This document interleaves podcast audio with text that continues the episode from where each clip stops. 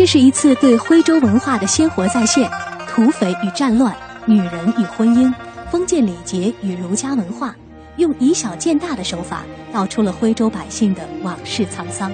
二零一二年底，大型原创黄梅戏《徽州往事》以婉转的唱腔、曲折的故事和演员的精彩表演，赢得了观众的阵阵喝彩，也很好的诠释了黄梅戏艺术的优美特质。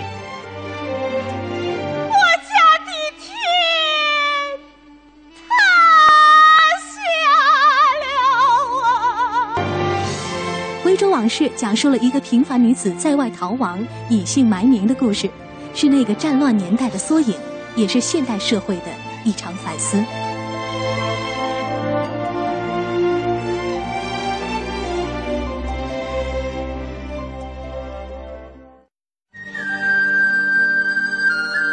一九八零年，年仅十二岁的她就担任了《窦娥冤》的主角。一九八四年，因主演黄梅戏电视连续剧《郑小娇》一举成名。一九九零年，由他主演的黄梅戏电视剧《桃花扇》和孟丽君连续获得大众电视戏曲片金鹰奖。一九九九年，由他策划并主演的《徽州女人》正式公演，后凭借此剧荣获了第十七届中国戏曲梅花奖、第九届文华表演奖等多个大奖。他是韩再芬，中国黄梅戏著名表演艺术家。国家级非物质文化遗产项目代表性传承人。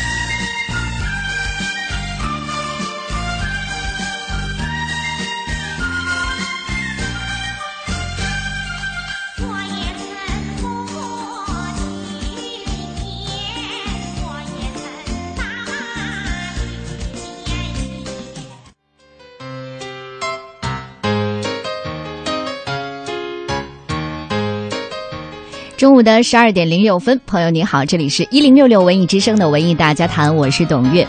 黄梅戏与京剧、越剧、评剧、豫剧并称为中国的五大剧种，一曲《天仙配》更是让黄梅戏红遍了大江南北。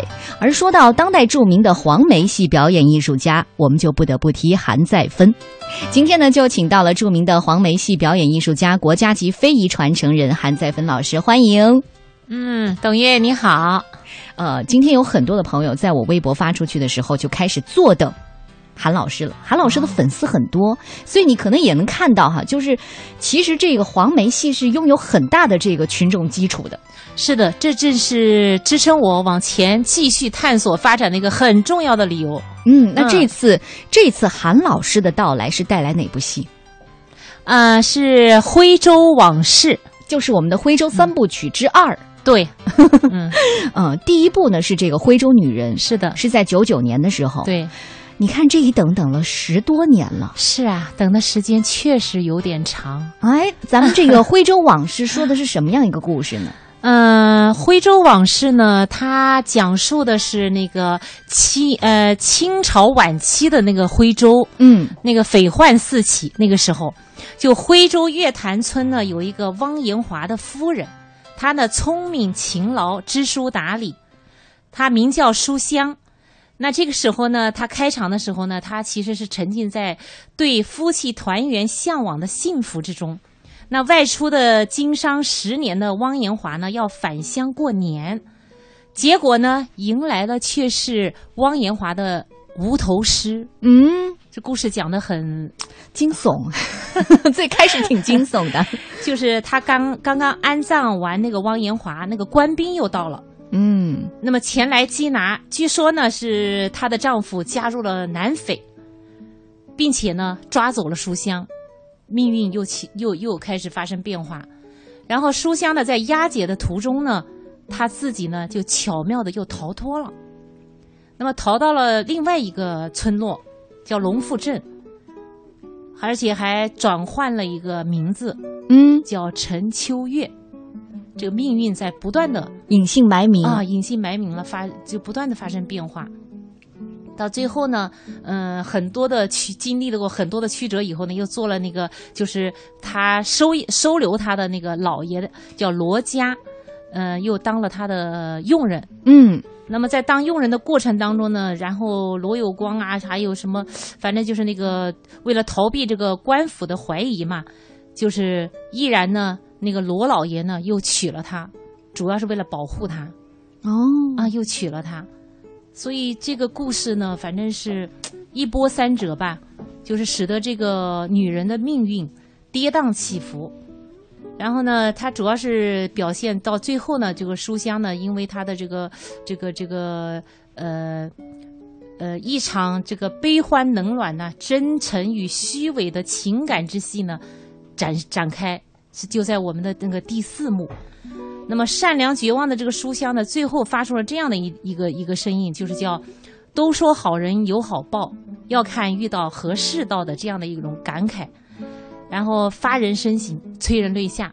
这个故事呢，嗯、其实是告诉当下的人们呢，就是时刻要警惕这种治乱的各种苗头，就是就是说到呢，就是讲，嗯、官要有所谦，民要有所容，社会呢才会安宁，国家呢才能发展，那么大家呢才会幸福相安无事。其实我觉得韩老师好像已经忽略了一个，在我看来当时挺纠结的，怎么样能把这样的剧情安插到这个曲艺当中的？就是当他的这个之前以为哈嗯已经离去的这个前夫 再回来的时候，嗯两个人都深爱他，但是两个人都做出了一个让妻的举动。嗯所以我看到这里的时候，可能很多人会跟我一样哈，这不是有点像那个罗拉出走一样吗？最后是这个女主角出走了。对，最后他是，呃，毅然的离开了他们两个。嗯，嗯所以光听到这个故事的时候，我我一直在跟韩老师说，你一定要把这个故事情节好好的说一说，因为 他的这个故事的代入感特别强。我最开始就是看一个新闻通稿，嗯新闻通稿上就看到这个故事情节的时候，当当时给我的震撼一点不亚于《简爱》。哦，对我，我当时想的是什么呢？就是曲艺嘛，在我们看来就是，哎，好看，这个戏好听，这个曲调好听，舞美好，然后唱的好，但。多半呢，曲艺可能看的是这些东西，但是我很难想象，就是在一部戏当中，一波几折，还真不是三折呢。嗯。是的，你看我们以前通常演的这个戏曲哦，它更多的是故事的单一性，对，它比较比较单纯的一条线到底。但是我们这次这个戏呢，嗯，它 它着重看的亮点呢，其实就是故事的这种起伏跌宕的这种大起大落的这种变化。这对于我们演员来讲呢，实际上也是增添了很多的难度，嗯就是瞬间从大喜一下子落到了大悲。嗯，然后里面的那个情节的转换，它的那种复杂性特别强，这也是我们跟那个前面的这个徽州往事的不同，哎，徽州女人的不同，因为我们比较强调就是什么呢？就是讲一戏一品格，一戏一样式。所以这两个虽然是徽州的系列，但是他们两个有很大很大在艺术方面有很多的不同。好，接下来我们将听到的是徽州女人的唱段。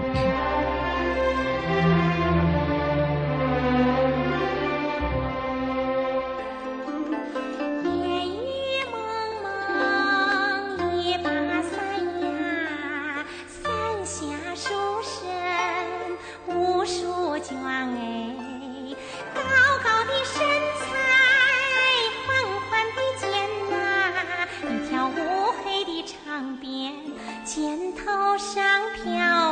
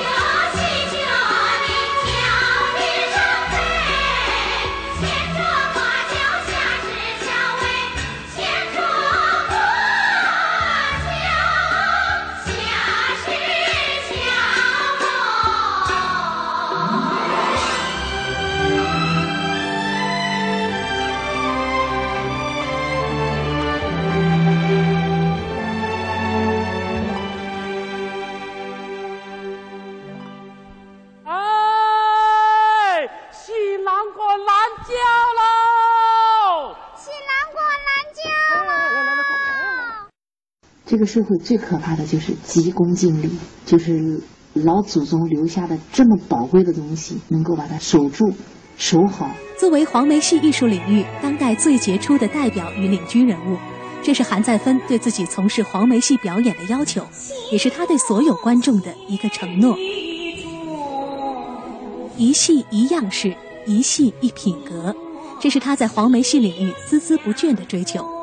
在韩再芬所有的黄梅戏作品中，我们总能看到她对黄梅戏大胆的改造和创新，以及她作为一个女人对中国女性时代命运的思考。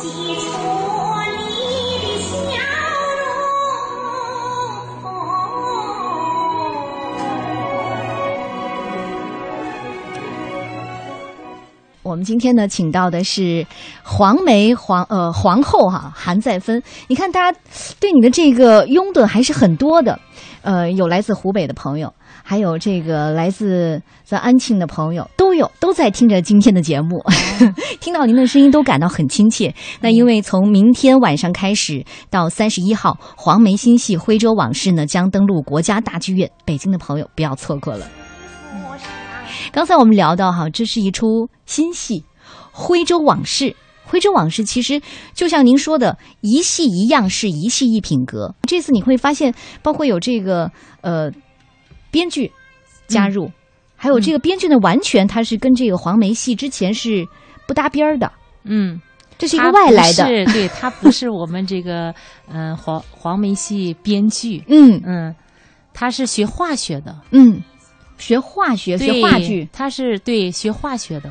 学化学的编剧。对，对。啊，嗯，但是他的这个他的这个人吧，我觉得他的跨度太大了，而且呢，每次当朋友们在一起的时候，说如何来介绍这个人呢，大家都觉得没办法介绍，因为他从事的领域太多了。他他本身是学化学，然后他又做建筑，那么建筑他们做的那个木质洋楼，就已经是这个国家标准了，嗯，所以他的身份很，我我我想，如果说是我们这个文艺大家谈，把他请来，我觉得可能有更多的话可以聊，更多的故事。哎更多的故事。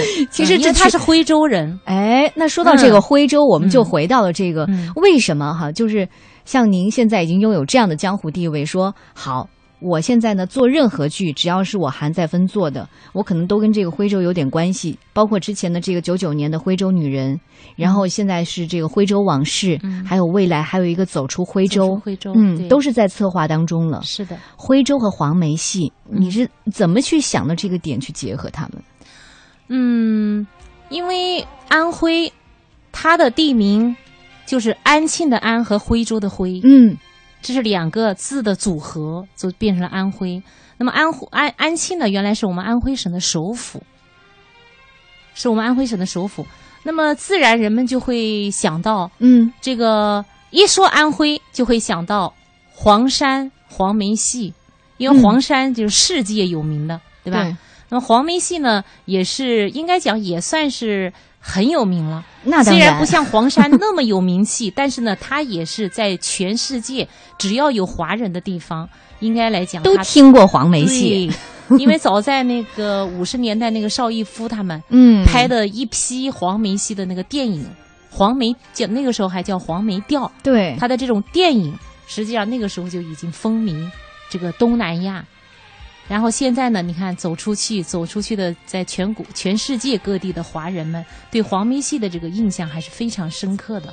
嗯，但是我们说这个徽州其实它不是这个黄梅戏的源头，对，黄梅戏的源头实际上就是在安徽，安徽安，庆安庆。嗯，，对，嗯，因为我们就是安庆离徽州也不算太远嘛，然后徽州文化呢，在我心中呢一直是非常，嗯，我非常喜欢。嗯。啊、尤其是当第一部《徽州女人》做起来以后，就是对徽州这一片土地，这这这这这里的文化吧，就特别的有兴趣，所以也是在不知不觉中，然后不断的探索的过程当中，才想到的要做一个呃三部曲。实际上，它是呃贯穿了一个女人的这个命运。嗯，您这样一说，我开始期待走出徽州了。是的，这是一次对徽州文化的鲜活再现，土匪与战乱、女人与婚姻、封建礼节与儒家文化，用以小见大的手法道出了徽州百姓的往事沧桑。二零一二年底，大型原创黄梅戏《徽州往事》以婉转的唱腔、曲折的故事和演员的精彩表演，赢得了观众的阵阵喝彩，也很好的诠释了黄梅戏艺术的优美特质。我家的天，塌下了啊！《徽州往事》讲述了一个平凡女子在外逃亡、隐姓埋名的故事，是那个战乱年代的缩影，也是现代社会的一场反思。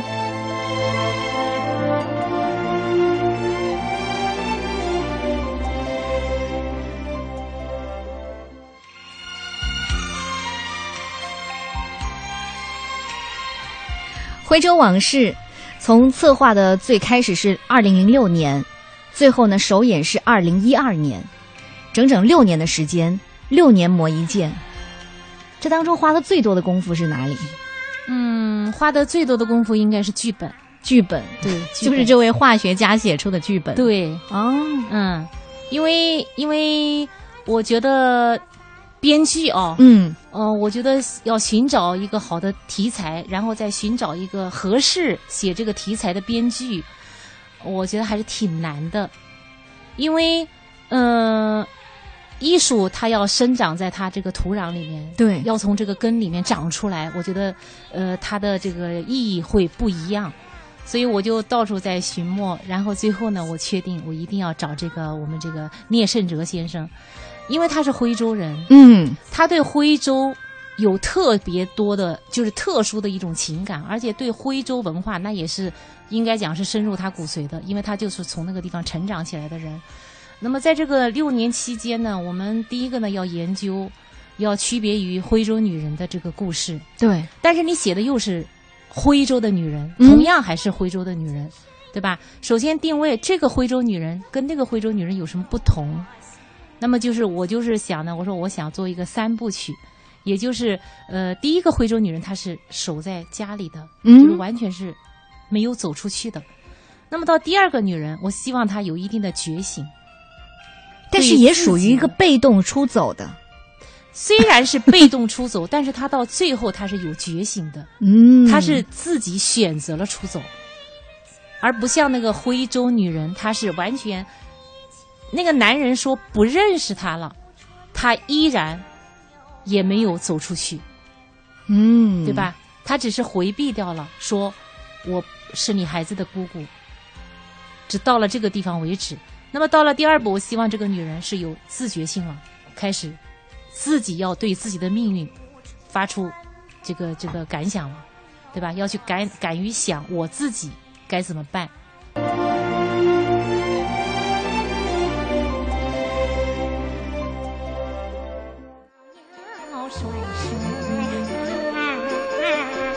徽州三部曲有《徽州女人》《徽州往事》和《走出徽州》。《徽州女人》在一九九九年正式公演，至今呢已经演出超过了三百场。而《徽州往事》经过六年的准备，在二零一二年正式推出，获得了广泛的好评。从明天晚上开始到三十一号，黄梅新戏《徽州往事》将登陆国家大剧院。今天呢，我们就请来了著名的黄梅戏表演艺术家、国家级非遗传承人韩再芬老师，欢迎。谢谢。现在听到的这个曲子哈，就是我们这个徽州女人其中的一个唱段。已经有朋友说了，你知道这是我最喜欢的一个唱段。还有这个来自我微博上的朋友，他说我是安庆人，呃，用韩再芬老师的一首黄梅歌来描述吧。乡音本是黄梅调，徽州一生痴绝处，无梦到徽州。说到这部筹划了六年的一个原创剧作哈，呃，在现在这样一个戏剧环境下，刚才我们在半点前也聊到了，为什么会吸引年轻人？年轻人为什么会喜欢？就像我可能就看到一个新闻稿，我说 韩老师这部剧我一定要去捧场，一定要去看。就是啊，那从你这里就得到一个最好的信息，就是我们在故事上，对吧？嗯吸引了你。那么还有很多很多的年轻人呢，他们喜欢黄梅戏呢，嗯、有的说我是因为先喜欢你这个人，我再去关注你的黄梅戏。然后还有人说，就是你的身上有古、时，两两者都有的，有古典有时尚，这二者结合的很好。嗯，所以这都是他们这个戏迷给我的一些信息。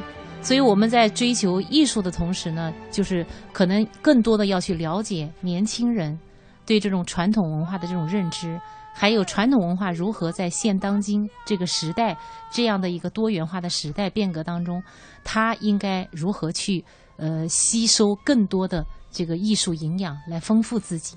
嗯，说了这么多哈，刚才也说了这个，包括编剧还是一位化学家。嗯我觉得我们好像一直在说这个韩老师不停的在找这种灵感，找这种化学反应，所以包括我们这个导演王岩松导演，嗯、做了很多的大戏。这次呢，也是把王岩松导演请过来，是的，然后我觉得还有一点非常好的就是，王导说的一定要坚持黄梅戏的那种调。嗯，这是一定要固守的东西。嗯 就哪怕我们在故事情节上，在舞美上，在一些什么这个花足了功夫，然后给这个年轻人去交流、去对话，但是黄梅调一定还是原本的黄梅调。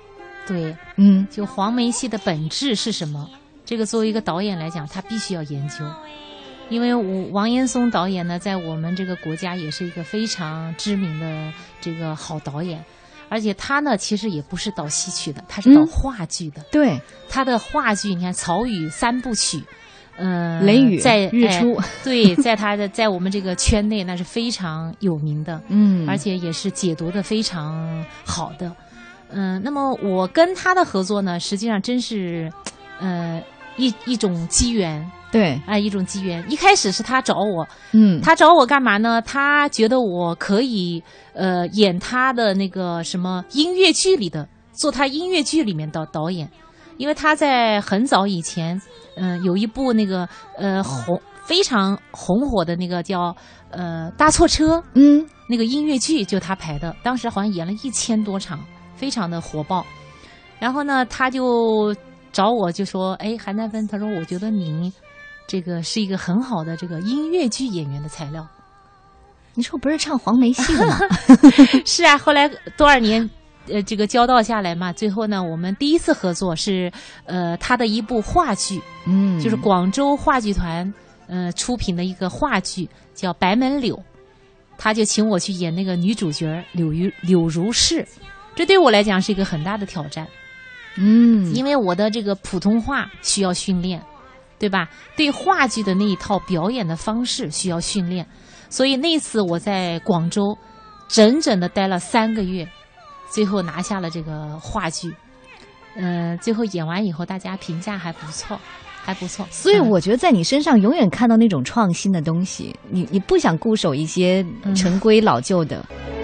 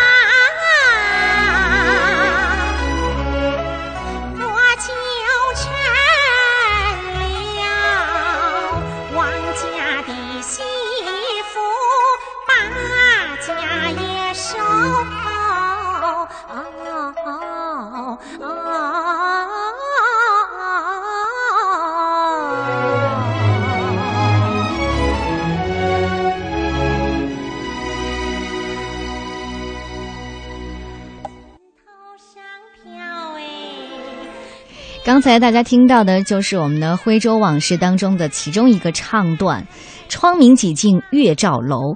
呃，但是已经看到有朋友说了，这个《徽州往事》的剧情上呢更复杂波折，但是唱段上我更喜欢《徽州女人》。徽州女人的唱段让人过耳不忘，真真的是美呀、一定有人这样的点评吧？呃，我还真是没听没听说，这是今天第一次听说。我们这个呃两部戏的作曲都是同一个人，嗯。叫陈汝天。所以呢，呃，如果是这两位朋友哈，同时都说了更喜欢徽州女人唱段的朋友，明天晚上到三十一号晚上，欢迎你到国家大剧院去听一听，好好的听一听这个徽州往事，可能细品味一下你再次品味一下就不一样了。呃，从我见到韩老师的时候，我最开始刚走进备播间的时候，有一点惊艳。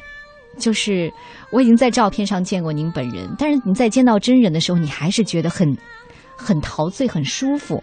因为韩老师可能是这个曲艺演员哈，就是对自我的要求特别高。就是从我见到韩老师到现在，韩老师的这个这个身板特别的直，始终没有靠这个椅背。不知道是不是因为又是这个公认的东方美女，然后条件好，所以这个入行就理所当然。然后因为妈妈自己又是这个黄梅戏演员，顺理成章。我我我我从艺这个确实没有什么太多的曲折，嗯。因为小时候嘛，就妈妈是演员，然后家呢就住在那个剧团对面儿，嗯。然后小时候就很喜欢文艺，然后一次偶然的机会就进了这个剧院，进了这剧院、一待就是三十多年，就没有离开过。你看，你也塑造了很多这个女性的形象哈，包括是杨玉环、窦娥、七仙女、孟丽君，不同的这种背景的女性角色。如果说你最喜欢的是哪个？有没有想过？还没有真真没有认真的思考这个问题，嗯，因为演员这个职业吧，他总是在不断的去寻找，嗯不断的去寻找他心目中想塑造的这个人物。因为我这些年呢，嗯，确实演了很多很多人物，你包括我九十年代对，拍了大量的电视剧，在电视剧这个领域也做了很多事情。我觉得我对我每演的一个角色都付出了自己的全部的爱，所以对每个角色呢，我都是很有感情。嗯，这个你一定记得。嗯成名作郑小娇，是，哎，听一段儿。嗯，但是我一对忽闪闪的大眼睛显露出聪明智慧。一张充满稚气的脸庞，洋溢着甜蜜的笑意。他在明丽的阳光下迎来了第十七个春天。新婚配郑小娇，在她前进的道路上留下了深深的印记。年轻的姑娘啊，又在向新的目标登攀。未来的召唤对她更富有魅力。让我们以热烈的掌声欢迎韩再芬为大家演唱。他演唱的第二个节目是郑小娇选段《别恩师》。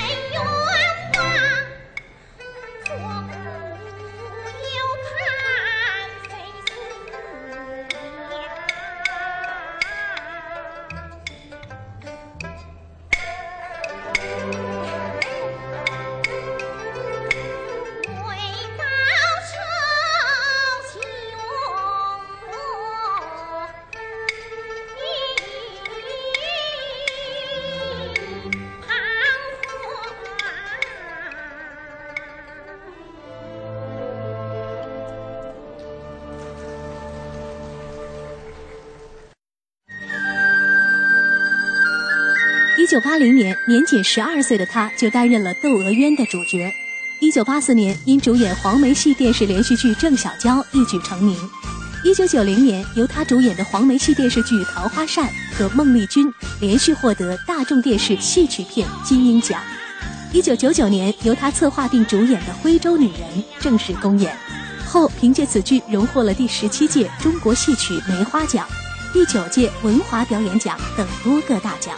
他是韩再芬，中国黄梅戏著名表演艺术家，国家级非物质文化遗产项目代表性传承人。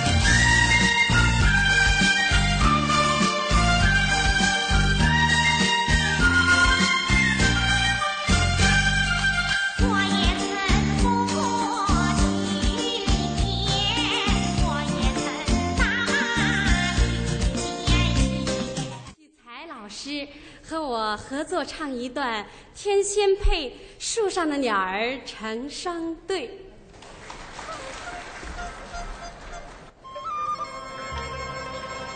其实今天呢，花了一些功夫哈，就是想送给韩老师一些礼物。刚才大家听到的郑晓娇的这个片段，是在三十年前的。嗯，呃，同样还有这个和潘启才老师合唱的这首，也是三十年前的。听下来的感觉是什么？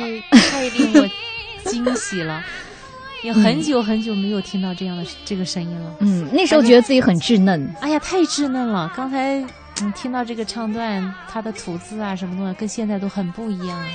嗯，